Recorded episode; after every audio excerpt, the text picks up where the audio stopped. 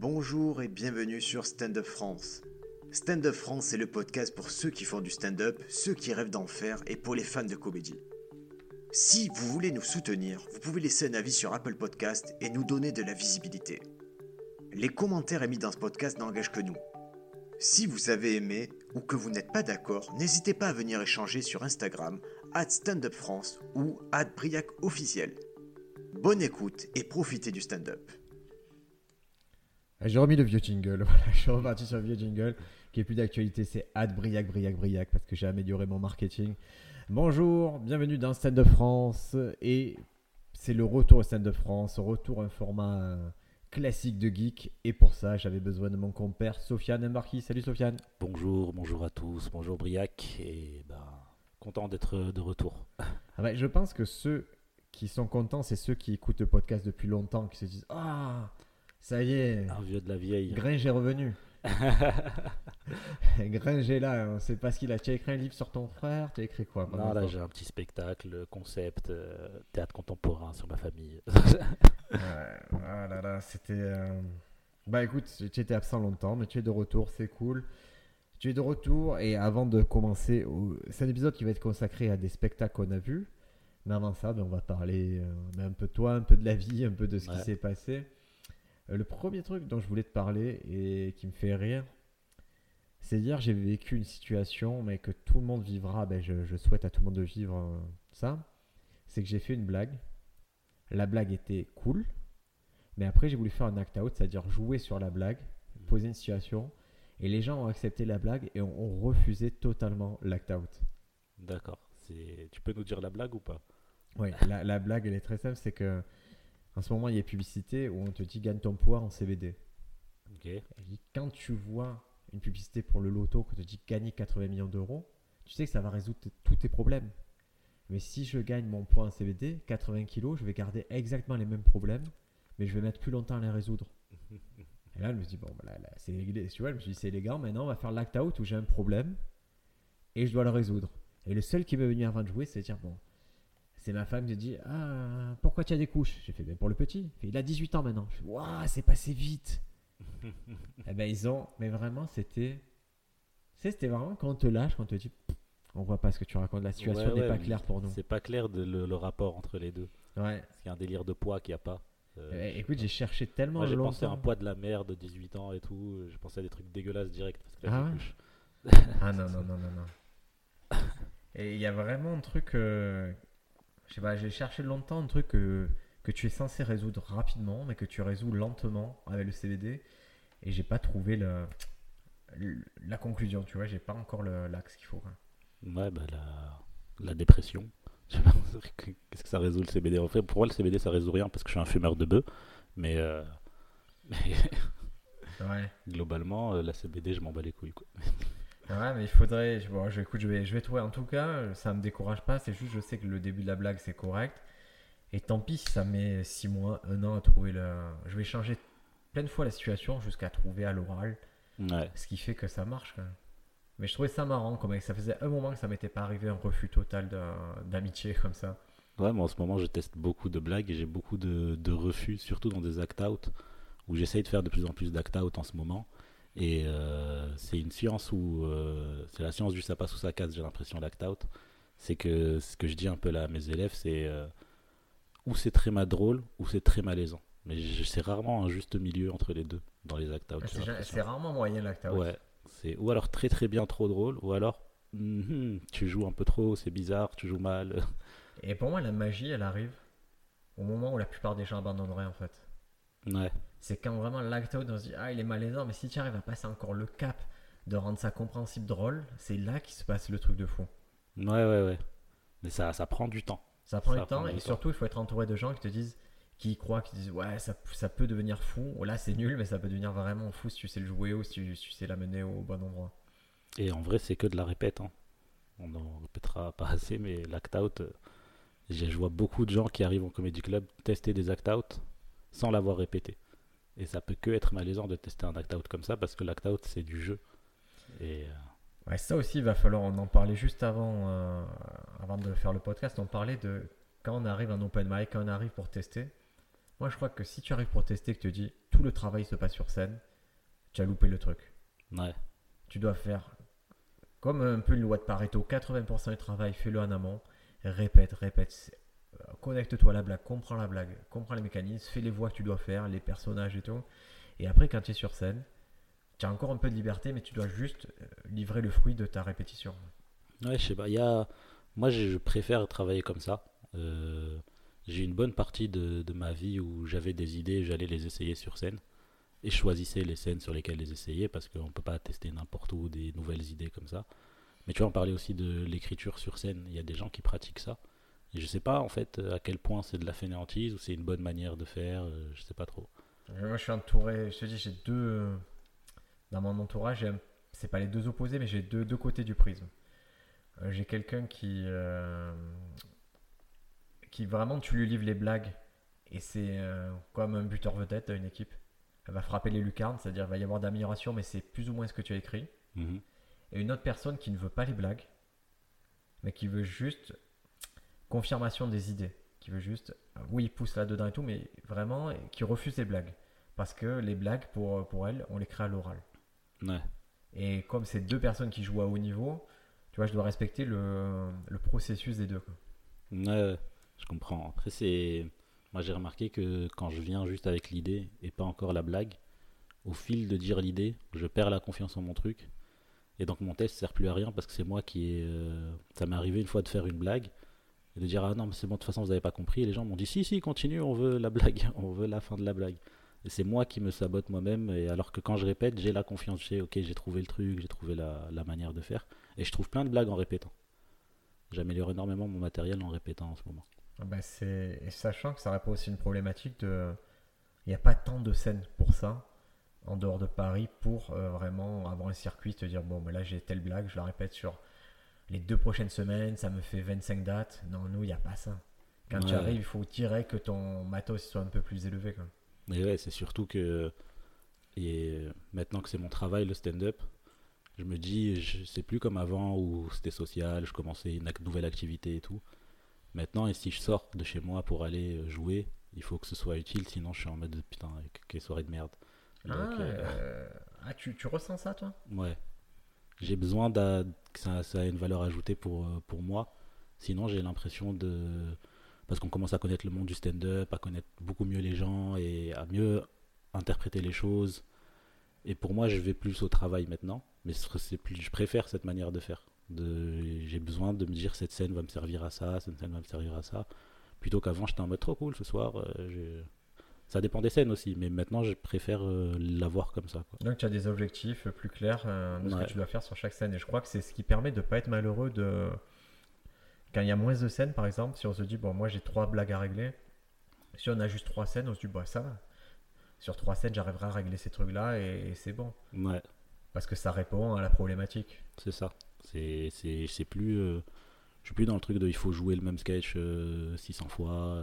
Je pense que j'ai passé un cap dans ma manière de jouer ou d'écrire, où j'ai plus autant besoin de, de valider euh, quelque chose. Je vois assez vite euh, qu'est-ce que je peux valider, qu'est-ce que je peux ne pas valider, qu'est-ce qui est testable. Et donc c'est beaucoup plus. euh, j'ai besoin de moins de scènes pour me dire cette blague, ça va être cool. Mais c'est logique, c'est en fait ton prisme, c'est affiné en fait. Mm. Et pendant des années, tu te cherches. À un moment, quand tu trouves, tu n'as plus besoin de. De fait, tu élimines euh, une partie des itérations. Tu sais que ça, ça correspond pas du tout à ton humour. ou à C'est ça. C'est même, tu as des idées, tu sais qu'elles sont marrantes, mais tu dis, moi je la ferai mal, donc euh, c'est pas grave. Tu vois. C'est marrant. Il y a un livre qui est sorti sur euh, d'un gars qui s'appelle Rick Rubin. Ouais. C'est un producteur de musique qui a, qui a bossé pour pas mal de grands noms, donc System of a Down et tout. Il a, il a créé un, il a écrit un livre sur la créativité. Et dedans, il parle de qu'est-ce qu'une idée. Mhm. Et en fait, c'est dingue comment on peut théoriser sur ce qu'est une idée. C'est en gros pour lui une idée. Si, tu en accouches pas, si tu en fais pas quelque chose, c'est pas une idée.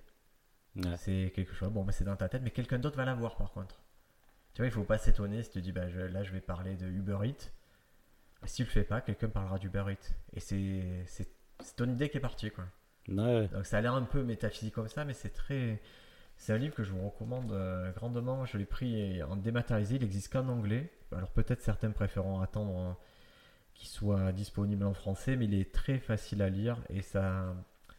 il m'a beaucoup apaisé sur, euh, sur cette question de créativité. Et, et, ce qui est marrant à côté de ça, c'est que j'ai rien appris. Hmm. Ça a juste confirmé des intuitions que j'avais. Alors, ça s'appelle The Creative Act. Et, et, si vous le prenez en format Kindle, je sais pas si toi tu as déjà lu des livres en Kindle. C'est sur. Euh, en... Tu les lis sur le téléphone? Ouais, tu les lis. Non, je, je peux pas, ça me fait mal à la tête. Ok. Et en fait, Kindle, ils ont.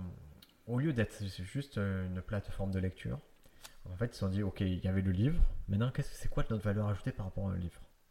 Et en fait, ils ont rajouté plein de petites features qui sont incroyables.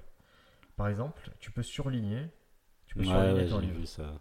Mais tu peux surligner, mais aussi voir tous les passages qui ont été surlignés par les autres. Hmm. Donc, tu, de coup, tu as un peu le best-of de, de, ce que le livre peut t'apporter. Euh... Ouais, en mode collaboratif et tout. Mais tu peux voir qui a surligné quoi Non, tu peux pas. parce que les gens, ils peuvent faire n'importe ouais, ouais, non, non, mais, mais s'il y a 30 personnes qui ont souligné le même truc, tu te dis, ah oui, d'accord. Et il y a ça, qu'est-ce qu'il y a de fou? C'est en anglais, mais aussi, s'il y a des mots compliqués, il te donne une définition. Ouais. Et tu peux régler le niveau des mots compliqués que tu veux définir. Par exemple, si, si tu piges rien, ben, tu auras un mot sur deux où il peut te donner une définition. Si tu piges tout, il n'y a que des mots très euh, que tu entends un peu moins qui, où il va te amener une définition. Et il y a ça même euh, dans les traductions et tout, il y a ce travail-là en français Je sais pas, j'ai l'impression que c'est un travail un peu spécifique pour ce livre, mais je, comme là, ça faisait longtemps que j'avais pas lu Kindle, là, là vraiment, il t'explique tout, euh, ça, ça, ça, serait fou de ne pas comprendre. Si tu as un peu des notions en anglais, je, je pense que c'est assez facile à comprendre. je, je, vous le recommande fortement ce, ce livre-là. En tout cas, pour le truc des idées, moi j'ai de plus en plus l'impression que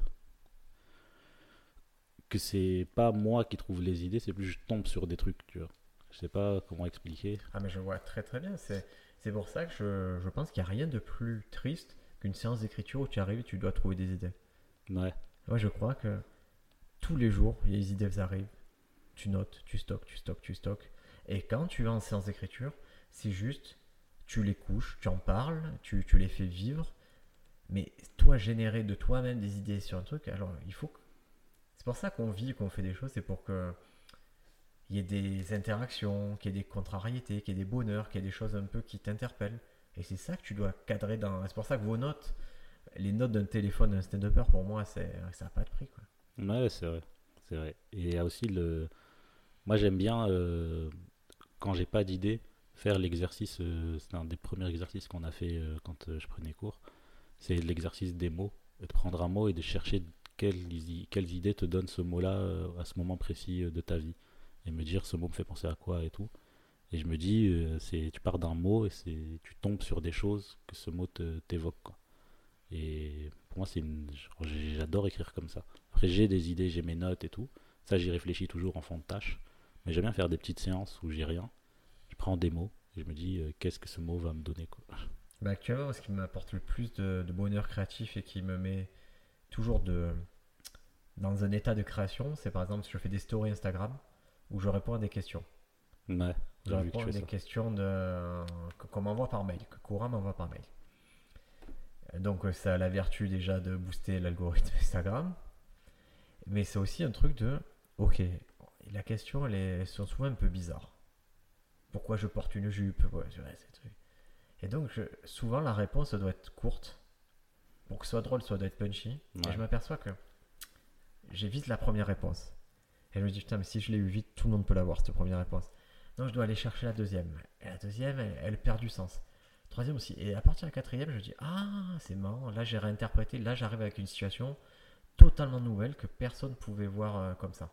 Ouais, mais ça, ça marche. C'est ce que tu nous disais tout le temps. La première idée, moi maintenant je le dis tout le temps ça à mes élèves, la première idée, vous la jetez direct. Elle sert à rien parce que c'est celle que tout le monde va avoir, donc c'est le principe. Ouais, il faut s'en méfier, il faut bien s'en méfier des premières idées. La première idée, tu la notes et tu dis ce sera pas celle-là ma punchline. et l'avantage, en tout cas moi ça me permet juste, c'est pas des blagues que je vais garder toute ma vie, mais ça me permet de me mettre dans un état créatif où je dis oh, j'ai réussi 5-6 blagues là. Et ce que je fais aussi, c'est comme c'est des screenshots de questions, je les prends dans l'ordre, c'est-à-dire je me permets pas à mon cerveau d'aller vers la plus simple. Ouais. Je les prends et je les résous vraiment comme dans le jeu Magic euh, l'Assemblée, tu vois, il faut résoudre les sorts d'un certain ordre. Mais là, je les résous dans l'ordre.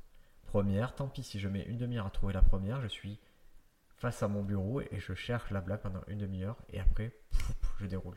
Ouais, mais ça, c'est, je suis en train d'apprendre ça. J'ai encore du mal de mettre dans l'état créatif. C'est-à-dire que dans la journée, on fait plein de trucs, t'as le téléphone, t'as les, le taf qui t'appelle et tout ça. Et, euh, et, en fait, dès que je suis dans l'état créatif, j'ai plein, plein, plein d'idées, ça s'arrête pas d'avoir des idées. Mais le, c'est se mettre dans cet état-là qui est le plus compliqué. Donc, tu, tu, as un gros travail à faire pour la mise dans l'état. C'est ça. Et, c'est, euh, et donc ça, si ce, tu vois, si cette problématique vous intéresse, vraiment le livre que je vous conseille là, euh, The Creative Act, A Way of Being de Rick Rubin, il t'amène des clés sur ça, mais des trucs que tu te dis, ah ouais, mais c'est ça. Euh, il te parle de la source de la créativité, le, fait d'être un, vaisseau et un filtre, l'entraînement, de rechercher des indices, de rechercher partout des petites choses que tu peux mettre, de se servir de la nature comme professeur. Il y a voilà. J'ai une question. Quand tu donnais euh, cours à tes élèves ou en général quand tu écris avec des gens, j'ai remarqué que quand euh, je suis dans une période où j'écris beaucoup, j'ai beaucoup plus d'idées à leur donner. Et quand je suis dans une période où je suis moins dans l'écriture et tout, j'ai plus de retours à leur faire sur structure, euh, comment faire, là il manque un truc, mais j'ai moins d'idées qui me viennent. Ouais, c'est alors là on est vraiment dans le cas, on va, on va prendre le, parallèle sportif. Hein. Si tu t'entraînes tous les jours, tu vas être plus à même de jouer le match et de montrer les bons gestes aux personnes. Si tu t'entraînes pas beaucoup, tu peux montrer techniquement. Tu peux dire, le revers il se fait d'une main comme ça, mais tu ne seras pas dans le truc de pas te montrer, de dire voilà, ça se passe comme ça. Ouais, mais on a l'impression que, en gros, c'est linéaire. Tu évolues, ton niveau il évolue, tu deviens de plus en plus fort, alors que c'est juste des périodes où tu es très fort qu'il faut capitaliser, des périodes où tu as moins de trucs, où tu es moins. Euh, oui, en tout cas, il faut entretenir cet état de créativité. Ouais. Il faut, le, il faut repérer quand tu l'es plus.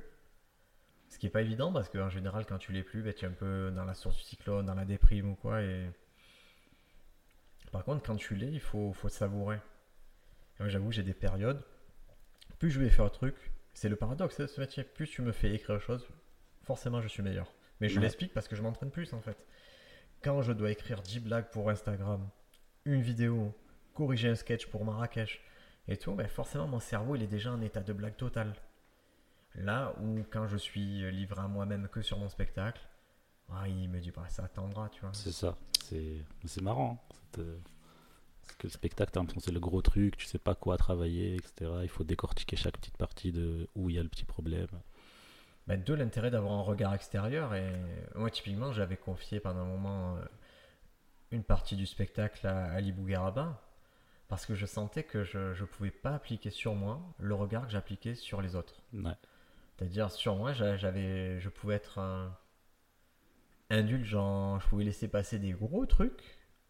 Et quand j'ai commencé à bosser avec lui, après, euh, pareil, hein, ce que tu dis là, c'est vraiment d'entretenir les moments de créativité et tout, mais ça se crée.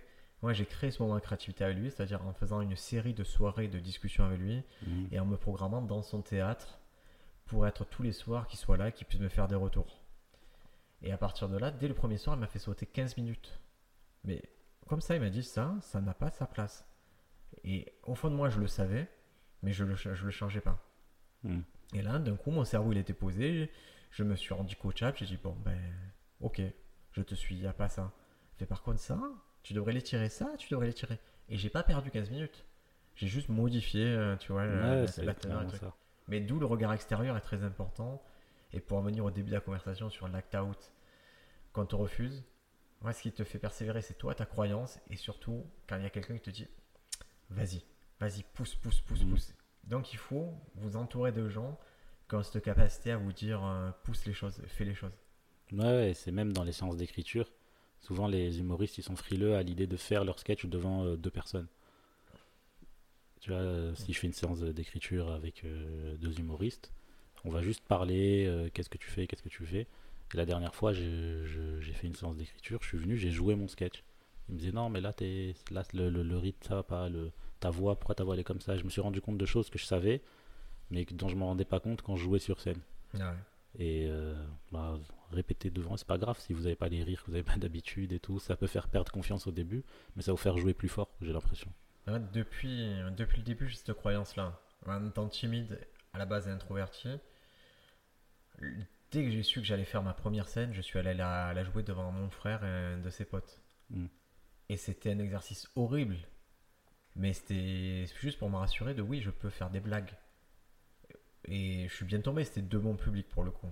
Et ça s'est presque moins bien passé après sur scène. Mais en tout cas, il faut apprendre à se connaître et, et aligner les, les- les étoiles qui vous font du bien. Ouais. Si c'est répéter devant d'autres de vos potes, c'est ça. Si c'est si c'est faire seul chez vous, mais il faut euh, après des années, vous comprenez ce qui vous réussit. quoi. Ouais, c'est vrai. Et moi, je me suis rendu compte que typiquement, en écriture, si tu arrives que tu me donnes euh, un timing parfait, en, en gros, j'accepte de plus en plus les retours euh, cool, dans le sens où là, là j'ai, j'ai un gars qui s'appelle Anité, euh, qui m'a apporté beaucoup de blagues euh, sur mon paperboard. Mais il me les apporte d'une façon où je peux absorber 90% de ce qu'il m'apporte. C'est-à-dire que quasiment elles sont servies sur un plateau. Donc là, je me mets moi-même dans la position du, du buteur. C'est-à-dire, tu me fais une belle passe, je vais frapper très fort parce que c'est bon. Ouais. Et pareil, quand j'arrive à, au avec Elodie ou quoi, qu'elle me fait un personnage, qu'elle me le fait d'une certaine façon, si je le comprends, que j'arrive à l'absorber, je l'absorbe. En fait, je, je laisse pas mon cerveau le doute. Je dis non, mais ça marche, tu le vois, ça marche. Fais-le comme elle te dit, tu testes, et après tu vois ce que ça donne. Ouais, c'est. Des fois, faut sortir de ce, ce qu'on pense, nous. Et se dire. euh, Complètement. J'ai fait un truc, ça fait rire tout le monde. Moi, j'ai des trucs, hein, des gens qui. J'ai des blagues, ils me disent oui, mais j'aime pas cette blague. Elle marche de fou, cette blague. Pourquoi tu l'aimes pas? En fait, c'est juste qu'ils ont l'impression que dès que ça fait rire, c'est facile, alors qu'ils veulent faire des trucs compliqués et tout. Et pareil, et, et vice versa, pour moi, le fait que ça marche ou pas, c'est pas tout le temps la métrique de la blague. Oui, oui, Mais c'est une blague doit faire rire, c'est tout. c'est ça. Une blague doit faire rire pour être dans un sketch, elle doit faire rire. Mais c'est pas parce qu'elle fait rire que tu es obligé de la mettre dans ton sketch. Oui, oui, mais il faut que tu aies des blagues qui font rire dans un sketch de base. Ah c'est obligé. De toute façon, les, les plus gros écueils sur les nouveaux sketchs qu'on peut voir, alors pour, pour situer l'action, parce qu'on est. euh, on va, moi j'ai donné des cours pendant deux ans, peut-être de 2017 à 2019 ou quelque chose comme ça. Donc je suis plus du tout dans le game d'enseigner euh, ça. Euh, et toi, ça fait deux ans, non, c'est Un an et demi, là. un an et demi que tu donnes des cours donc à des gens euh, qui commencent le stand-up ou qui, qui Qui cultivent leur stand-up, quoi, qui commencent.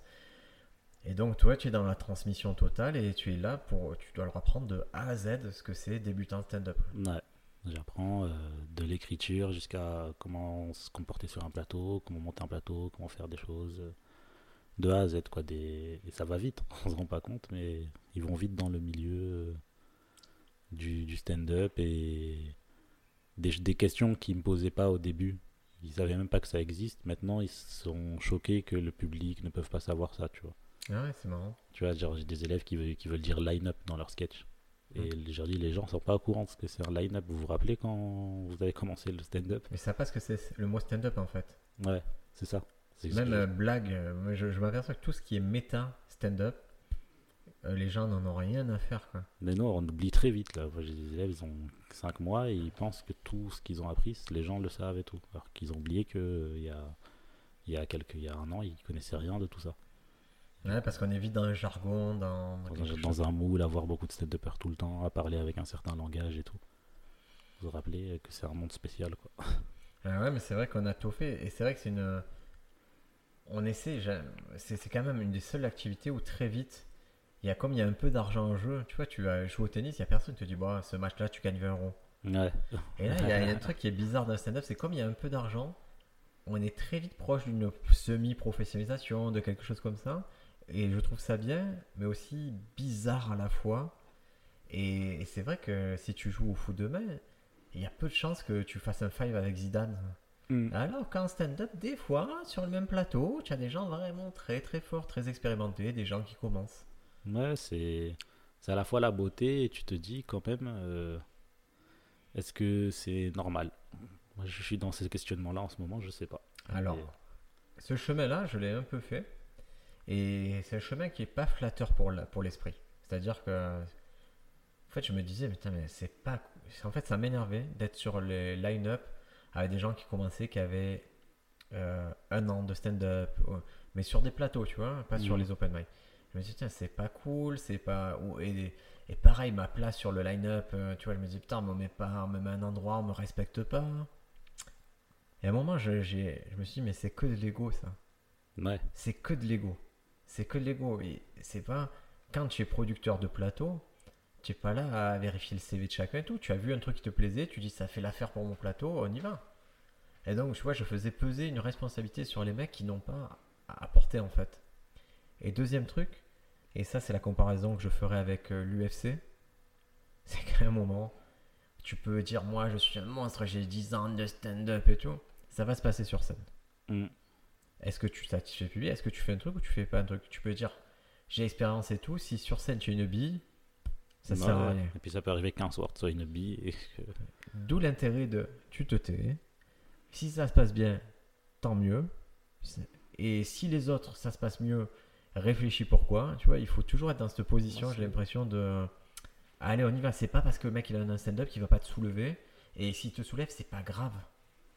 Ouais, moi c'est plus l'idée de que je fais des comédie clubs de première scène et que je sais comment ça se passe dans les autres villes, à Paris, etc. Et je fais que leur dire vous êtes des bourgeois du stand-up, vous êtes des bourgeois du stand-up. Et tu vois, moi je fais MC. À la fin du comédie club, je demande le chapeau au public. Et euh, je me dis, est-ce que c'est normal de demander pour des premières scènes aux gens de donner de l'argent euh, Ouais, c'est un questionnement qui est fort. hein. Ce questionnement-là, j'ai pas encore la réponse. Ouais, on, on va faire la parenthèse Marseille parce qu'il va falloir comprendre. Marseille, ce qui se passe, parce que c'est un truc qui se passe qu'ici. Mm. Et tant mieux. Donc on va prendre Paris. Peut-être que si vous êtes intéressé au stand-up, vous savez que Paris, beaucoup de scènes, mais euh, l'accès n'est pas évident. euh, voilà, c'est- L'embouteillage. l'embouteillage, mais par contre, c'est un endroit qui est très intéressant. Il y a des opportunités, il y a les bonnes conversations qui sont là-bas, avec des mauvais côtés, des, des comedy clubs très euh, malsains, très néfastes, des, voilà, des endroits très connus où, où il se passe des choses que, ouais, il ne devrait pas se passer dans dans n'importe quel milieu. Après, il y a une autre scène qui est très intéressante, c'est Nantes, où ils ont une idée de. Voilà, ils ont le Micro Comedy Club, ils ont une idée, ils se répartissent un peu les, les soirs de la semaine Ouais. il se passe quelque chose là-bas. Et, euh, et c'est clair. Maintenant, nous, Marseille, c'est un truc. Je le dis, c'est un truc de fou ce qui se passe à Marseille. hein. C'est un truc. euh, vous pouvez pas imaginer la dynamique qu'il y a à Marseille depuis quelques années. Et. euh, mais. Mais on, donc les gens viennent, ils peuvent commencer, ils ont un accès, euh, en particulier s'ils prennent des cours, euh, ils ont un accès qui est très facilité au plateau Mhm. mais parce que c'était une volonté depuis le début d'enseigner comme ça, de Ouais. dire ben, si on ne sait pas vous enseigner autrement qu'en vous faisant jouer, mais les plateaux, comme ils ont un gros succès, il y a une économie autour du plateau. Il y a des ça. sous. Et donc, quelqu'un aujourd'hui à Marseille qui prend des cours, Tu peux partir avec 50 euros à ta première scène. au-delà de ça, il paye ses cours sans problème avec les plateaux. Oui, sans problème.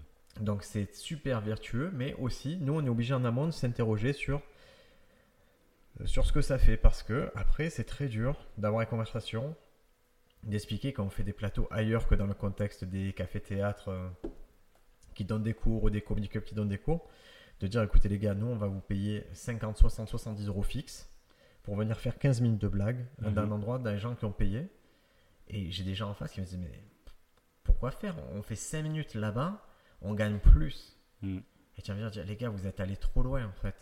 Non, il n'y a jamais personne pendant des années, tu as vu, il n'y a personne qui t'a proposé un vrai billet, un vrai truc fixe pour aller jouer. Non, non. Et maintenant, Cogné, ben, comme on a bourgeoisé tout le monde, il y, a- il y a vraiment une difficulté à faire comprendre aux gens que hé, 50 euros pour faire 10 minutes de blague en fixe, ça va, c'est bien. À ton niveau là, tu as 3 ans, 2 ans de stand-up, c'est bien. Ouais, c'est c'est un problème de bourgeois. C'est pour ça que je dis on est des bourgeois à Marseille, c'est que c'est la victime de, de- de- du succès quoi. C'est que tu peux faire, euh, on fait des comédie clubs, il y a 10 humoristes, euh, chacun part avec 80 euros. C'est parce que le public ils sont 120 euh, dans des salles. Ah ouais, et que ça marche bien, que c'est trop marche cool. bien, et donc, cool. euh, c'est, voilà, c'est, en tout cas à Marseille, il se passe un truc unique. Il y a vraiment, c'est comme un centre de formation. Moi, je vois qu'on est en train d'avoir un centre de formation vraiment fou. Euh, ça va payer sur les prochaines années, ça va être bien. J'espère qu'il y aura des gens qui arrivent à sortir du lot, mhm. parce que c'est pas évident, hein, puisqu'il n'y a personne qui sort vraiment du lot à Paris. Il n'y a pas de raison que, qu'il y en ait qui sortent à Marseille en vrai. Ça- donc ça va être aligner plusieurs étoiles pour ça, mais c'est intéressant ce qui se passe ici. On a besoin de personne d'autre, honnêtement. Pas besoin d'envoyer message. Euh... moi j'ai beaucoup de messages, je gère un comedy club à Aix. là. Et j'ai énormément de messages de gens qui sont très loin, qui me disaient comment on fait pour venir jouer au Comedy Club Et je me suis aperçu que pour euh, limiter vraiment ce phénomène, c'est ouais, la réponse la plus sincère, c'est ben, passe au Comedy Club. Il fait oui, mais j'habite à 800 km. Je fais ben, donc tu n'es pas la bonne personne pour ce Comedy Club. Ouais, c'est un truc local. Il y a tellement de gens que j'ai pas besoin d'avoir des.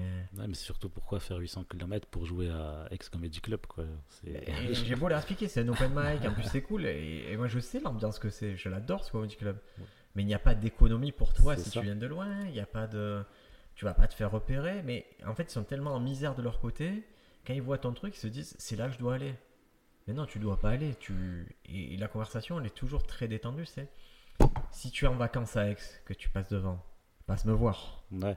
Mais sinon, ne fais pas le déplacement pour ça, c'est ridicule en fait. Et là, j'en ai encore accepté qui me dit non, mais je suis de passage, mais je sais très bien qu'ils vont prendre leur billet pour ça, mais mais je peux pas les hein. empêcher. Mais ça veut dire un- En tout cas, il se passe un truc dans le sud, mais ça que ça reste dans le sud, pas besoin de- d'autres personnes. Il y a déjà trop de monde. Restez chez vous, ok? Ouais, non, mais clairement, restez chez vous. restez chez vous. Il n'y a pas besoin, quand il y a un truc aussi. Ça se passe bien. Il y a beaucoup. Ça joue maintenant les, les plateaux sur certains lieux, ça, ça joue tellement. Ouais, c'est... C'est 3, 4, 5 plateaux. euh, Ça va aller que en de plus en plus, quoi. C'est... Et ça sera toujours un centième de Paris. Mais c'est pas grave. Mm. Parce que l'avantage, c'est que ça reste à taille relativement humaine. Tout le monde se connaît à peu près. Ouais. Euh, on est tous à une poignée de main de l'autre. C'est-à-dire que moi, hier, j'ai vu sur un plateau une, une demoiselle qui faisait sa troisième scène, mais c'est ton élève. Ouais. Donc tu vois, on a une poignée de main de pouvoir parler. Pareil, moi, les gens qui me contactent pour Rex, ils me disent Oui, c'est euh, Bédou, c'est machin qui m'a dit d'eux. Bah oui, bah alors c'est plus simple pour moi de te, de te prendre dans ce game-là. Ouais, après, c'est... Ça va aller qu'en augmentant. On verra comment ça, ça sera pour la suite, quoi. Voilà, mais en tout cas, on a une belle génération dans le sud et je suis content que ça, ça se poursuive comme ça. Moi, j'étais, je t'avais fait venir pour parler de spectacle, mais si ça te va, je te propose, on finit cet épisode sur les trucs qui ont aucun rapport avec le spectacle. Vas-y. Et après, on parlera des spectacles qu'on a vus récemment. Et... euh, Alors, pour parler de stand-up, pur stand-up, attends, je regarde un peu, j'ai pris. euh, Parce que pareil, des fois, j'ai plein d'idées pour le podcast ou pour des articles pour Stand-up France, mais euh, si je les écris pas, elles partent quand même dans l'espace. hein. Alors, j'ai noté quand le public refusait l'act-out, ça c'est évident que c'était. Il fallait en parler. Qu'est-ce que j'ai noté de génial pour. Hein. J'ai plus noté des blagues, je t'avoue, ces derniers temps. Ah, ah oui, j'ai noté un truc qui va. J'espère que ça va te parler. C'est Louis C.K. qui a dit ça. En interview. Ouais. Il a fait une interview d'une demi-heure. Il a dit Essayez d'adapter vos blagues à un algorithme. Et la pire chose que vous puissiez faire. Ouais. Et, et- et il développe, hein, mais c'est dingue. Alors, pour. euh, tu l'as vu cette vidéo ou pas? C'est celle où il parle de Dan Naturman, là, et tout. euh, C'est un podcast, non? Je sais pas s'il parle d'un euh, d'un Il raconte la, la meilleure blague qu'il a entendue euh, récemment, là. Je crois que je l'ai vu. Je crois que je Ah. l'ai vu. ouais. Je, me suis, je sais juste qu'il dit après, pour développer son argument, il dit voilà. Il fait, avant, pour progresser, tu jouais face à un humain et tu voyais ce qui satisfaisait des humains, une foule, et tu apprenais comme ça. Là, tu essaies de, de satisfaire quelque chose qui n'est pas humain. C'est-à-dire qu'à la fin, ta cible, quand tu te retrouves dans une, dans une salle de comédie, ça n'a aucun rapport. Et, et il disait j'ai vu des gens euh, qui progressaient, qui progressaient, arrêter de progresser dès le moment où ils ont commencé à se regarder avec le téléphone. À, tu vois, vouloir diffuser ça sur un téléphone. Ouais. C'est pas bon pour, euh, pour mon business, mais euh, je vais parler d'une phrase que je trouve très, euh, très vraie concernant les cours de stand-up. Hmm. Et en gros, je sais plus c'est qui qui disait ça, mais qui disait Pour moi, quand tu prends un cours de stand-up, tu vas juste à- apprendre à écrire comme la personne qui t'enseigne. Et pas forcément écrire des blagues. Je trouve ça assez vrai. Après, c'est bien d'apprendre d'une certaine manière et après tu t'en détaches et tout ça. Mais c'est un peu cette même mécanique de. Moi, j'ai une façon d'écrire que j'ai appris, que j'affine et que qui va évoluer au cours. Et j'apprends cette manière-là que j'ai compris d'écrire. Mais est-ce que c'est la manière d'écrire? Est-ce que euh, est-ce que setup? Est-ce que prémisse? Est-ce que angle? Est-ce qu'il y a des gens qui peuvent pas arriver, qui vont juste dire des choses et être drôles? Eh oui. C'est ça, cette idée d'algorithme de moi quand j'écris, je dis ah là je pourrais mettre une surval, là je pourrais mettre un, un act out, là je pourrais mettre un truc. Ah toi tu parles d'Instagram? On parle pas du euh, tout de la même chose. Ah non, pas Ah, du ok, tout la même d'accord. chose. Moi, je pensais que algorithme dans. Ah non, aucun rapport. Non, non, moi je te parle d'algorithme, euh, d'algorithme des réseaux sociaux. Ah, ah oui, ah oui, mais ça, oui, je suis totalement d'accord. L'algorithme des réseaux sociaux, c'est juste, est-ce que tu essayes d'adapter ta comédie pour que ça pète sur Instagram? Ah, ok, d'accord. Oui, mais ça, moi je vois des comédie clubs, des comédiens qui mettent le, le téléphone et qui vont chercher des, des impros, qui t'habident euh, totalement dans leur euh, set pour trouver le moment où ils se disent Ah, c'est bon, là j'ai trouvé mon truc pour Instagram. Et après dire merci beaucoup de m'avoir écouté. Et tu viens même plus, c'est plus du spectacle vivant, quoi. Alors qu'à la base, on est censé faire rire des gens, c'est ça notre métier. Parce que comme, comme tu dois produire souvent sur Instagram, c'est dur d'avoir de la profondeur de blague. Tu peux avoir de la quantité, mais tu peux pas avoir de la qualité tout le temps, puisque tu, tu dois produire tout le temps et tu laisses plus autant le temps aux blagues de devenir des super blagues. Ouais, c'était Sam Moril qui avait tweeté un truc où il disait euh, qu'il y avait quelqu'un qui lui dit tes blagues sur Instagram sont nulles.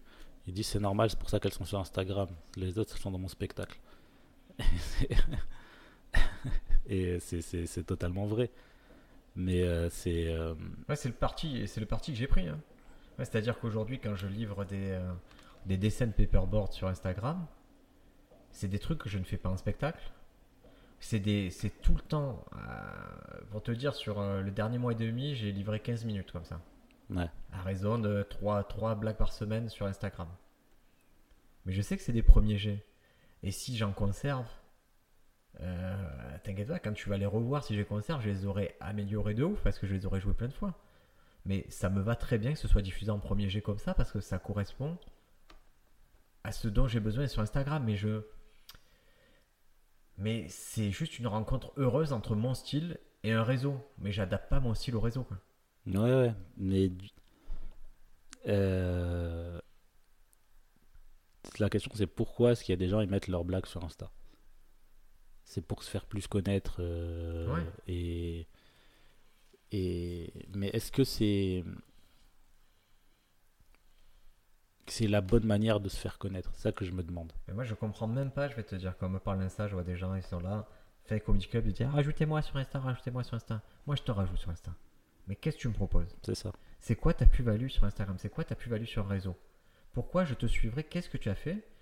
Et, et tu peux, euh, 3 personnes par 5 personnes par 5 personnes. Fais une vidéo qui pète à 2, 5 millions. Là, tu vas remplir ton Insta. Fais une émission de télé. Là, tu vas remplir ton Insta. Fais un gros montreux. Mais surtout, c'est pas mon métier. De... Genre, si moi je dis à quelqu'un, rajoute-moi sur Insta, il va arriver sur mon Insta, il va voir que je repartage des stories de Comedy Club qui m'ont pris en photo. C'est ça mon contenu sur Instagram. Donc, tu n'as aucune plus-value. Et ça tu sert à quoi de m'ajouter sur Insta? Non, mais et surtout, tu n'as. Comment dire Tu veux tu, le sais, quoi. Tu es en paix avec ça. Tu sais que c'est pas ton, l'endroit où il faut te retrouver, quoi. C'est ça. Et après, vouloir se faire connaître, je comprends. Mais d'un autre côté, il y a tellement de moyens de vivre du stand-up, de vivre des blagues, euh, d'apprendre à faire des blagues. Se connaître, c'est, pour moi, c'est une étape, euh, une dernière étape, tu vois.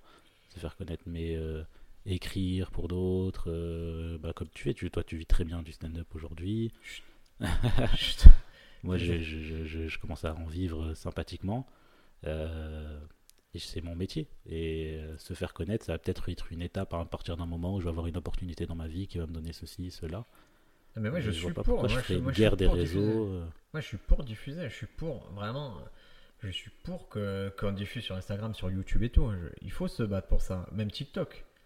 Mais il y, a une réflexion à avoir derrière. Une réflexion qu'est-ce que je fais, pourquoi je le fais, comment je le fais. Et typiquement, euh, je bosse avec des créateurs de, contenu. Et ce qui est très marrant, c'est quand tu veux lancer un nouveau format. Tu es là et le lundi, putain, ce format, tu te dis ça, ça va péter le réseau. Et tu fais ton format, tu fais chier parce que quand tu passes de 0 à 1, c'est long. Tu, cherches euh, le bon timing, tu cherches le bon fond, tu cherches les bonnes typos, tu cherches la bonne musique, le truc. En te disant, ben, tout le temps que j'investis, après j'aurais qu'à dupliquer ça. Parce que les réseaux, il faut comprendre qu'un réseau, tu dois dupliquer tes succès. Tu réussis un truc, ben, tu fais une variation de ça mille fois. Il faut pas, faut pas avoir d'ego sur ça. Et en fait, tu lances ce truc et ça ne, ça ne prend pas. Et donc là, tu as le choix. Est-ce que je persiste?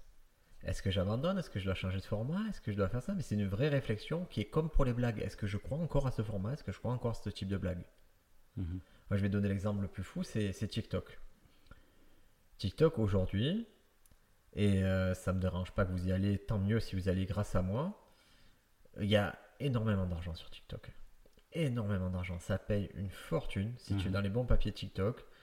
Euh, pour vous donner euh, une idée, si vous faites un million de vues avec une vidéo qui est dans le programme dédié de créateur de TikTok, le programme bêta, vous faites à peu près 900 euros. 900 euros qui arrivent sur votre compte PayPal. Tu les retires direct. Mhm. Ah, J'ai des vidéos qui ont fait 2,5 millions. Je vous laisse faire le calcul. Mais ces vidéos n'ont pas été faites pour faire 2,5 millions. Ces vidéos n'ont pas été faites pour faire 3 millions. C'est un heureux hasard pour le coup que TikTok ait accepté certains de mes formats. Et depuis quand j'essaie de faire un format dédié à TikTok, je me casse les dents. Mais par contre, je continue à attaquer ce réseau-là sur d'autres formats parce que j'ai la croyance que euh, je vais pas tenir longtemps avec mes formats actuels et que j'ai besoin, ça m'aère l'esprit de faire autre chose. Mais est-ce que ça t'aide euh, pour vendre euh, tes spectacles, par exemple? Énormément. C'est- ça pour moi qui est logique. T'as un truc qui pour moi qui est un- une entreprise qu'on va en Instagram, c'est pour vendre un truc, tu vois. Ah mais ouais, c'est que ce n'est que pour ça, j'ai pas d'ego là-dedans, je m'en fous. Tu sais, en fait, ce qui est dur, c'est que si tu acceptes, c'est très simple. Quand tu mets une vidéo, tu as des gens qui détestent sa vidéo. Moi, je m'aperçois, en particulier sur TikTok où c'était encore plus des. Il y a vraiment eu des fois, tu as des levées de qui disent Tu es nul, tu es nul à chier. toi. Mais de l'autre côté du spectre, tu as des gens qui disent Tu es un génie, tu es trop fort. J'essaie. Les deux n'ont aucune importance. Je préfère qu'on me dise tu es fort, Mhm. mais les deux, ça me fait rien. C'est-à-dire, ça me fait pas mieux dormir, ça me fait pas, ça me flatte Ouais, c'est les chiffres à la fin qui. C'est qu'est-ce que j'en fais? Et comment je trans- et quelle est ma décision par rapport à chaque réponse. Ouais, j'ai pris une décision sur TikTok, surtout que c'est une population jeune. Je me suis dit tiens, ça veut troller, mais j'ai 20 ans de troll derrière moi. de faire du judo et de leur mettre ce que dans le langage d'internet on appelle des ratios. Dans le ratio, si vous connaissez pas, c'est quelqu'un vous dit quelque chose de, de négatif ou il dit quelque chose et quand vous faites une réponse, votre réponse, elle est likée mais 10 fois plus que lui. C'est ça, le le ratio, voilà, vous cassez le ratio. Donc, je me suis dit, ben, chaque personne qui vient, même qui me critique, je dois pouvoir en faire du judo et montrer que je suis drôle tout le temps. Donc, c'est un exercice aussi, c'est-à-dire que, mais j'y vais une fois par jour, je prends tous les trucs sur TikTok, on me dit, ah, c'est nul et tout, et poum, poum, poum, je fais du judo avec tous. Et c'est un exercice mental qui est trop rigolo. Et sur Instagram aussi, tu vois, je vois que les gens, ils consomment aussi mes réponses aux gens, c'est devenu un peu. euh, Le fait que je réponde aux gens, ça fait rire les autres. Mhm. Mais c'est un truc conscient, je sais pourquoi je le fais. Je me dis, ah oui, mais si tu es fan de moi, tu attends aussi que je réponde peut-être euh, aux autres et que j'ai toujours de l'humour, quoi qu'on me dise. On me dit des. Parce que ces réseaux-là, plus tu fais des vues, plus tu... mathématiquement tu as des, des furieux qui arrivent. quoi. Ouais, mais t'as un objectif de base, c'est. C'est pas. euh, tu mets une vidéo parce que t'as un truc à vendre. t'as Je suis pas passif. Et si j'ai attendu 2021-2022 pour être sur ces réseaux-là, c'est parce que je savais. Je, je n'avais pas d'objectif et je savais pas quelle était ma place là-dessus. Mhm. Maintenant que ma place, je l'ai définie, je peux, en tout état de cause, créer, tu vois, mettre mon matériel dessus, trouver un processus de création qui me permet de générer ça. Donc en ayant un co-auteur ou des co-auteurs ou des gens qui me conseillent. Euh, et je vois que, comme d'habitude, mais comme à chaque fois, quand tu produis, le début c'est très dur. Et après ça se détend, mais de ouf. Avant, tu, si je devais produire 5 minutes pour, euh, pour une scène, la journée elle était gâchée. Tu vois? Et maintenant, quand j'arrive, comme je sais que c'est trop dur, je sais que j'ai pris des notes tout le temps. Et quand j'arrive le jour J, j'ai qu'à dessiner mes trucs, mon paperboard, faire mes, mes nouveautés. C'est plus que du plaisir. Je m'éclate à le faire maintenant jour J. J'ai transformé une tannée en truc trop cool pour moi. Mais du coup, est-ce que maintenant euh, tu vas rejouer ton spectacle et tout, comme euh, dit Louis C.K., euh, mettre ses blagues pour un algorithme, tu vas pas faire une heure de paperboard? Non, Tu vas faire du stand-up. quoi. mais la demande existe maintenant pour mon spectacle parce que les gens voient ça. C'est ça. Donc je suis booké via et tu vois TikTok je pensais pas mais je suis booké parce que les gens euh, et aiment ça sur TikTok mais ils- tu vois c'est des gens par exemple qui ont des entreprises qui font euh, qui ont fait un événement on dit ouais mais moi je suis fan de ce mec sur TikTok ah est-ce que tu pourrais le contacter? Tu vois ils se font tourner eux-mêmes les trucs et ils disent putain mais lui est-ce qu'il jouerait chez nous? Et du coup il m'appelle il me dit ouais excusez-moi il y a les formulaires d'inscription est-ce que éventuellement vous faites ce type de prestation je dis bien sûr mais c'est mon cœur de métier vois, de, de faire des prestations euh, Mais du coup, tu conseillerais quoi, toi, un humoriste euh, Moi, je conseillerais de vraiment réfléchir à ce que vous faites. Hmm. À- à- déjà, dans un premier temps, je consommerai. Toujours, j'ai cette attitude de benchmark. Je, je consomme. je consomme qu'est-ce qui se passe en France au niveau du l'humour sur les réseaux. Qu'est-ce qui se passe au niveau monde des réseaux, au niveau États-Unis, au niveau des réseaux? Qui c'est qui a raison, qui c'est qui a pas raison? Eh bien, c'est facile, vous observez le top. Observez le top, observez les communicables, comment ils sortent les vidéos, comment ils. Par exemple, aujourd'hui, en France, je vais prendre les lieux, les différents lieux qu'il y a qui diffusent. Euh, moi, je trouve que les, les communicables ne sont pas très puissants en diffusion aujourd'hui en France. Panam, Fridge et tout, ils n'ont pas de capacité à te faire euh, bumper une vidéo. Mhm. Et ça, je trouve ça super intéressant. C'est-à-dire qu'ils n'ont pas réussi à fidéliser une audience assez forte ou alors à diffuser un truc qui fait que la promesse de leur lieu. Euh, ouais. Donc, en premier temps, j'étudie ça, puis je me dis comment moi je peux m'inscrire là-dedans. Par exemple, si vous avez un an, deux ans de stand-up, j'ai du mal à comprendre comment vous allez arriver à être régulier sur ce réseau. Après, il y a une stratégie, et moi j'ai trouvé ça trop. On avait cette discussion cet été sur le Press Comedy Tour avec Anne Cahen et Alexis Le Rossignol. Alexis, il a dit aussi tu peux attendre euh, d'avoir la télé ou un, tu vois, un média, et le jour où c'est ça, tu peux être sur le réseau. Tu peux être trompé, ne jamais rien faire. Ouais, c'est ça. Et, arriver, te dire bah, moi j'ai la croyance qu'à un moment j'aurai truc et ça sera du levier à ce moment-là, mais d'ici là, je m'en fous. C'est ça je me dis aujourd'hui, j'ai envie et tout, et le jour où j'ai l'opportunité de faire des trucs sur les réseaux et tout ça, c'est avec quelque chose qui me porte derrière, c'est plus, plus simple quoi. Ouais, et tu peux très bien te rendre à toi-même parce que il y a beaucoup de. Il faut que je fasse plus de pubs sur Instagram. Il faut rien du tout. Tu n'es pas obligé. Puisque jusqu'à présent, tu ne l'as pas ta pub sur Instagram et tu as l'air de t'en sortir. Pourquoi tu en ferais plus hein? Moi, vraiment, le seul moment où je me suis dit peut-être je me mets des vidéos sur Instagram, c'est un moment où je voulais me séparer de blagues. Je me suis dit je les mets sur Instagram, je les jette. Mais même ça, c'est même pas une bonne manière de penser parce que ta vidéo, elle va faire 12 euh, vues, tu vas rien jeter du tout. Donc, euh, Alors que alors que les mêmes blagues, peut-être que tu fais un montreux et tu dis, bah, c'est la dernière fois que j'ai joué, je fais un gros truc. Pourquoi pas, tu vois, tu peux avoir une sortie prestigieuse aussi. Ça. Mais c'est dans tous les cas, c'est réfléchi. Pour moi, c'est pas le hasard.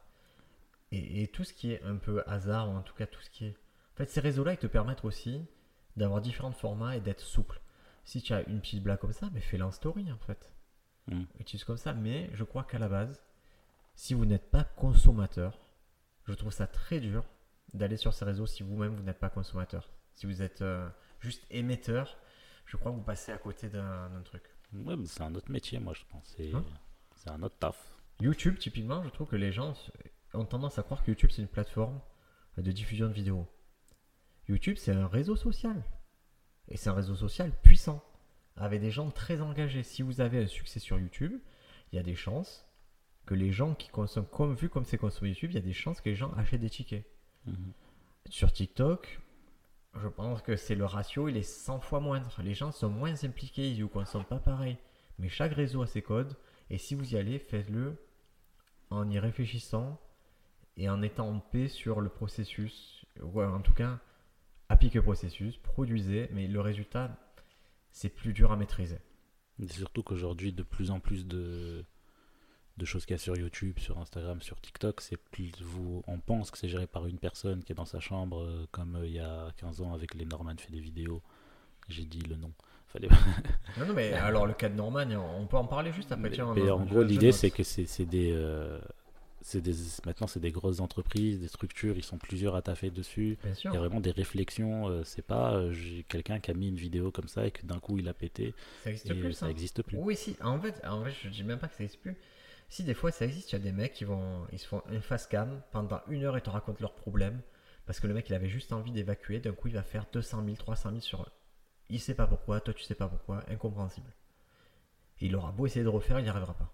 Bah oui, Ça arrive de temps en temps. Mais aujourd'hui, les réseaux ont changé, il faut être multi-réseau. Et typiquement, moi, la réflexion que j'avais il y a quelques années, elle a forcément évolué. Sur le podcast, en particulier. Stand de France, ça restera un podcast audio. Parce que je n'ai jamais capté la plus-value de nous voir. Même quand j'ai des invités euh, voilà, qui ont du bagage, qui, ont une certaine fame, je sais à qui je m'adresse et je sais pourquoi je le fais. Ça me plaît de parler de comédie avec mes potes, avec des gens qui aiment la comédie. C'est pas un podcast qui deviendra grand public. J'ai pas besoin de la vidéo. J'ai un autre podcast qui s'appelle Les mots d'amour, qui est beaucoup plus écouté que Stand Up France, parce que c'est un podcast grand public. Mais à un moment, tu plafonnes. Maintenant, tu plafonnes et je me dis, tiens, pour péter ce plafond, c'est la vidéo qui va le faire péter. Parce que c'est un podcast où tu peux vraiment découper le podcast avec des punchs et tout et le rendre très agréable pour Instagram, très agréable pour euh, TikTok. Et si je veux le faire vivre dans les prochaines années, je dois tendre vers la vidéo. Mais je m'adapte à ce qui est en train de se passer, au mouvement culturel qui est en train de se passer, où les podcasts, ce qui marche, c'est pour attirer, c'est vraiment décliner. On le voit avec, euh, en particulier avec Oussama Hamar. Hein. C'est très intéressant. Oussama Hamar, qu'il arrive dans les conversations par le podcast, alors que c'est quelqu'un qui est dans le. Qui est quand même. Euh, qui a une visibilité depuis des années, mais c'est maintenant qu'il arrive dans, dans le grand public, grâce aux petites vidéos. Ouais, ouais, après c'est réfléchi sa façon de faire, les sujets dont il parle, etc. c'est, mais parce qu'il y a toute une équipe derrière qui décline, qui décline, et lui il est juste arrivé en disant Moi mon savoir-faire pour diffuser n'est pas là, par contre mon savoir-faire en tant que storyteller, en tant que provocateur, il est évident. Mais il y, a des, il, y a, une chaîne YouTube qui parle de. Ça s'appelle Produit Internet. Ah, je connais pas. C'est très intéressant ce qu'ils font. Ils parlent du business, euh, de la vidéo et oh, les dessous de YouTube, etc. De comment est-ce qu'ils ça marche, quoi. L'ENA Association, comment elle gère sa carrière en parlant d'entreprise et pas de personne, par exemple.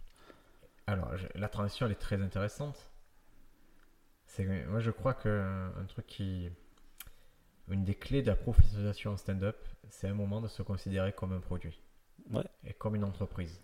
Et c'est pas. C'est pas faire l'apologie du capitalisme sauvage, c'est juste dire Ok, je suis conscient qu'à la fin de la journée, je veux vendre, par exemple, des billets. Mhm qu'est-ce qui fait que je suis consommé Comment on me consomme? Comment on me perçoit? Et c'est quoi mon levier pour, vendre des billets? Donc déjà, te dis, est-ce que les gens, ils savent que je fais ce truc-là? Est-ce qu'ils savent qu'il y a de la comédie? Oui. Maintenant qu'ils savent, est-ce que ce que je propose, le produit correspond à quelqu'un? Est-ce que j'ai une cible? Si j'ai pas trouvé la cible, comment je l'atteins? Comment je... Et tu vois, toute cette réflexion-là, pour moi, elle semble très euh, sortir d'une start-up, mais elle est indispensable. Mais je dis un truc simple, par exemple, en ce moment, dont je me rends compte. Euh, j'ai sorti mon spectacle là, en début d'année 2022. Euh, ouais. Et je jouais dans tous les plateaux, je faisais, je, je ça marchait, je, je, mes blagues marchaient, j'étais drôle et tout ça. Et aujourd'hui, je joue plus mon spectacle, je fais beaucoup MC, plus que faire mes blagues. Et je reçois beaucoup plus de messages quand je fais MC de séquences en spectacle que quand je fais un passage de 10 ou 15 minutes. Parce que les gens ont une image de moi où je leur parle, où euh, je vais vers eux et euh, je suis un peu le, celui qui est au centre de la soirée, qui a les humoristes autour et moi qui, gère un peu le truc. Et euh, tu vois, je pensais que moi, pour vendre mon spectacle, il fallait que j'aille faire le tour de tous les comédie clubs du monde, de, de, Marseille, casser les salles en deux et faire le meilleur du truc avec tout mon matos. Du coup, je gâchais du matos que j'avais dans mon spectacle aussi. Alors qu'aujourd'hui, euh, tu as un petit lieu, un petit comédie club euh, où chaque semaine tu fais rentrer 40 euh, personnes, ben, au fur et à mesure, les gens ils vont beaucoup plus venir voir tu ton les spectacle hein. C'est ça. Tu les convertis et c'est ce qui s'est passé avec notre pote Bédou, c'est que c'est clairement c'est qu'il a clairement occupé l'espace dans le théâtre à l'Ardieu et c'est ça qui a été converti en place. Comme il y a un bon bouche à oreille que son spectacle est cool, eh ben ça s'est de plus en plus valorisé. Mais effectivement, nous, on croit que la métrique, c'est être très fort. Non, c'est pas que ça. C'est proche des gens, etc. C'est de montrer que ton produit il est proche des gens. C'est vraiment comme pensent les entreprises. Comment est-ce que tu vas dire que ton produit, euh, c'est au-delà du produit, comment tu vas dire que les gens qui ont fait ton produit, c'est des gens bien? Tu vois, ils se posent beaucoup cette question. J'allais regarder l'émission Qui veut être mon associé? Je sais pas si tu regardes cette émission. Euh, je, vois la. alors, elle m'arrive pareil, elle m'arrive par les réseaux. Ouais. Et je regardais la version Shark Tank, je regardais. Ouais, Shark Tank, c'est dinguerie. Mais c'est trop bien. Et du coup, c'est, ils, disent au-delà du produit, j'ai beaucoup aimé comment tu as, tu as présenté, la personne que tu es, tu as une histoire à raconter et tout ça. Et les gens sont beaucoup plus attirés par ça. Donc, pour vendre un spectacle, je me suis rendu compte que c'est beaucoup mieux de, faire, de, passer par ces prismes-là, etc. Et, pareil, c'est quoi ton spectacle? Putain, mais si tu sais pas le résumer, c'est compliqué. Ouais. C'est quoi tes envies? Tu bégayes et tout, c'est nul. Ben c'est quoi ton spectacle? Si on te pose la question, ben, prépare la réponse en fait. Ouais, mais c'est normal au début, mais il faut se poser ces questions-là. Euh, quand tu commences, tu vas galérer, c'est normal. Tu vas être là, je sais pas, je sais pas, je sais pas. Mais il faut se poser les bonnes questions. Il faut se dire c'est un produit à vendre. Comment euh, Lidl, ils vendent des produits Lidl quoi. Vous voyez, là vous voyez pas, c'est audio, mais j'ai une petite larme à l'œil. vous voyez quand vous avez pris un petit chaton et que vous l'avez transformé en début de tigre. non mais c'est très... et je crois aussi j'ai fait le deuil d'un truc qui était euh, en ayant enseigné. C'est que je pensais que je pouvais livrer tout ce que je savais aux gens avec qui je bossais. Mhm. Et en fait, je me suis aperçu un truc, c'est que non, tu peux les aiguiller, tu peux leur mettre le pied à l'étrier, mais il y a une partie du chemin que chacun doit faire de son côté. Et toi, tu arrives à ces conclusions, c'est pas parce qu'on s'est fréquenté, c'est juste parce que ça fait un an et demi justement qu'on bosse pas ensemble et que tu as eu le temps de te dire, de te confronter à une réalité, te dire, ok, moi, face à cette réalité, je pense que la réponse est ça dans mon cas. Ouais, j'ai eu l'occasion de me planter fort aussi. Ouais. Et euh, quand on bossait ensemble, j'avais moins l'occasion de me planter parce que tu avais plus d'expérience, etc. Là, je fais beaucoup plus d'erreurs, mais au moins les erreurs, euh, je me dis ok, je me rends compte que c'est une erreur et que c'est il euh, y, a un petit problème et tout. Et ça, c'est pour ça aujourd'hui, même dans mes élèves, je leur laisse faire de la merde. Enfin, je, les laisse faire, de, je leur laisse, je les laisse faire de la merde. Et je dis ok, c'est pas grave, vas-y. Et je suis pas en mode non, c'est pas ci, c'est pas ça, c'est pas ça. Et ça, je trouve que c'est important de, de les laisser se planter eux-mêmes plutôt que de leur dire tu vas te planter parce que si, si, si, ça, ça. De, tu vois, c'est l'expérience de la chose plutôt que du savoir de la chose, tu vois. Ouais, j'ai un pote qui me disait qu'il était justement dans la transmission de savoir, qui intervenait des entreprises et tout. Il disait le, le truc que tu peux, le pire que tu peux faire à quelqu'un qui te pose une question, c'est lui répondre et apporter vraiment la réponse concrète. Non, tu peux le mettre sur la réflexion, tu peux le guider, mais il n'y a rien de pire que d'amener la solution concrète parce que c'est pas sa solution. De ouf, de ouf, de ouf. Alors j'avais noté, euh, j'ai tellement envie que tu parles de tes erreurs. Ça, je pourrais faire trois podcasts sur les erreurs de Sofiane, mais on le fera en privé. Euh, fait, on va, il y a deux trucs que j'avais notés sur lesquels on va revenir. C'est enseigner le stand-up, euh, prémisse, sans punchline et tout.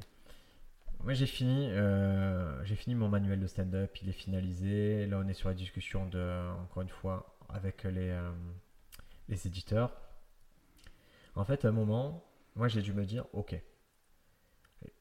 je sais l'enseigner, mais il y a des trucs peut-être tout le monde ne sera pas d'accord avec moi. Mais je m'en fiche parce que j'ai, j'ai dû créer un vocabulaire, une méthode, mhm. et basé sur mes croyances et sur notre expérience, c'est dire moi, pour aujourd'hui, pour enseigner à quelqu'un le stand-up, je le ferai comme ça, avec ces mots-là et en passant par ces étapes-là. Et je suis tout à fait d'accord que c'est pas la seule voie. Moi, je suis tout à fait d'accord que des gens ne connaîtront jamais prémisse en punchline, ils pourront péter des salles parce qu'ils auront un autre style, ils auront leur truc à eux. Mais moi, aujourd'hui, si quelqu'un commence, je préfère l'amener là-dedans. Avec le paradoxe, c'est que si je devais refaire des cours à des gens qui débutent, je développerai une autre méthode actuellement parce que j'ai une autre intuition sur ça. Voilà, donc euh, je pense que ne soyez pas complexés si vous connaissez pas tout le vocabulaire du stand-up ou quoi, si vous consommez pas. Moi, je trouve ça, par rapport à ma méthodologie, je trouve ça suspect. Quand j'aborde un truc, j'aime avoir le dernier équipement. Je suis mhm. un geek de ça, j'aime les bonnes chaussures, le bon truc, la bonne méthode et regarder les vidéos. Si c'est pas votre truc, c'est pas grave. Ouais, moi, c'est quand j'ai commencé, déjà, il y avait. Euh, euh, bah, le problème de base, la légitimité, tout ça. Mais au-delà de ça, le premier truc que je dis aux élèves, c'est que moi, je, suis, je vais vous donner des pistes, des trucs que moi, je pense. Même moi, ma pensée, elle évolue sur les trucs que je vous dis. C'est-à-dire, et vous, vous prenez les choses, mais c'est pas des maths. C'est ça qu'il y a des élèves qui pensent que c'est des maths. Il y a des élèves qui pensent que je vais leur donner une méthode qui va rendre, les rendre drôles. C'est dur, hein Et c'est très compliqué quand il y a ça. C'est dur parce que il y a une élève en particulier qui, est très mathématique. Et en fait, j'ai j'essaie avec elle de, tu vois, de, casser ça pour qu'il y ait un peu plus de jazz. Et je me dis, c'est, il faudrait qu'elle comprenne une seule fois l'histoire pour tout comprendre. Mais pour l'instant, il y a une résistance, mais il faut, faut attendre. Mais c'est je commence beaucoup mes phrases par peut-être quand je suis en cours. Peut-être que tu devrais faire ça, peut-être. Et c'est vraiment ça que j'essaye de dire. C'est à la fin, c'est vous qui allez sur scène c'est vous qui faites les blagues. Moi, je suis chez moi tranquille. Si vous bidez, je ressens rien du tout. Genre, c'est pas grave. Enfin, ça me fait rien à moi. Donc, c'est votre vérité. Moi, je suis juste, vous, je, vous donne ce que je sais. Et puis, c'est un instant T. Hein. Un instant T, et si ça se trouve. Euh, et euh, je... là, il y a un autre truc, là, en ce moment, que je me rends compte sur le stand-up, que j'avais jamais euh, dit en mots, mais que je me suis rendu compte que le stand-up, c'est uniquement de l'action et de la réaction. Ah ouais, moi j'arrête, moi j'arrête tout, j'arrête tout. je veux plus. C'est-à-dire Ça fait des années que je te le dis. Ouais, ouais, maintenant je l'ai formalisé dans ma tête. Prends, le film Mulholland Drive. Ouais. Tu te souviens ce qu'il dit, le cours d'acting Il dit Acting is reacting. Et ouais, dans le, théâtre là. Acting is, reacting. Et le stand-up, ce n'est que des actions et des réactions. Et c'est... Mais c'est le fait que je l'ai formalisé maintenant dans ma tête et tout, c'est grâce, euh, c'est en faisant des cours que je me suis rendu compte qu'à chaque fois je leur disais mais non là tu parles d'un sujet général, dis là ce qui se passe, réagis et tout. Vous voulez toute ma méthode, vous voulez tout...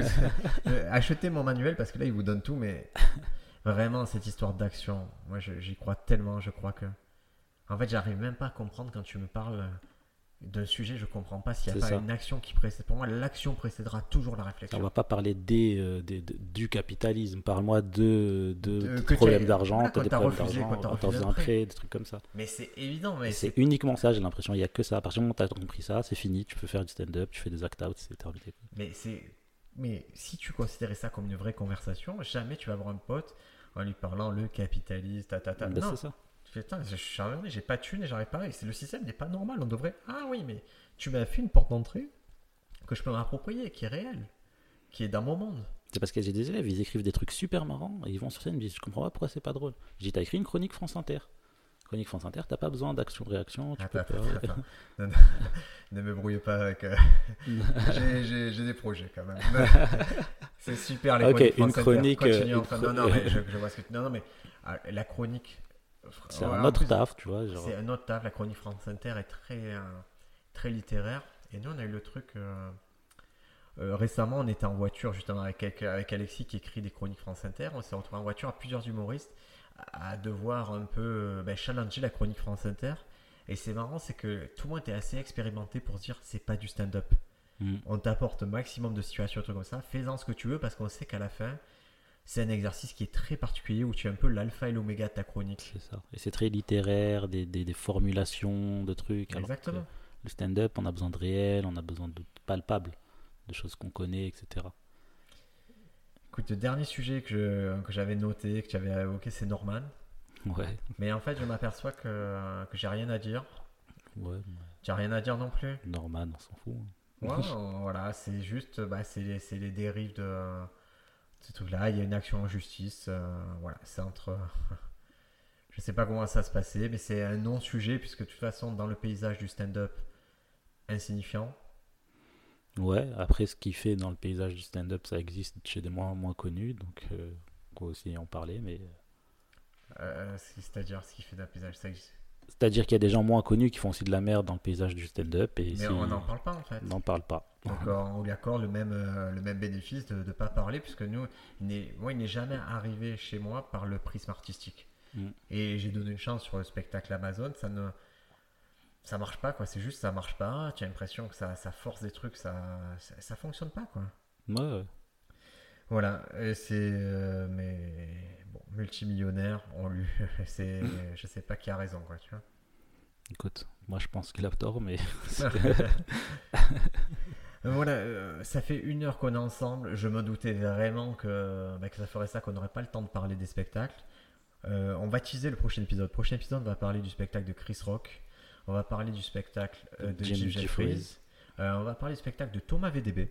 J'ai pas vu ça. Ah, je vais t'en parler. Et du spectacle d'Oldelaf. Ok.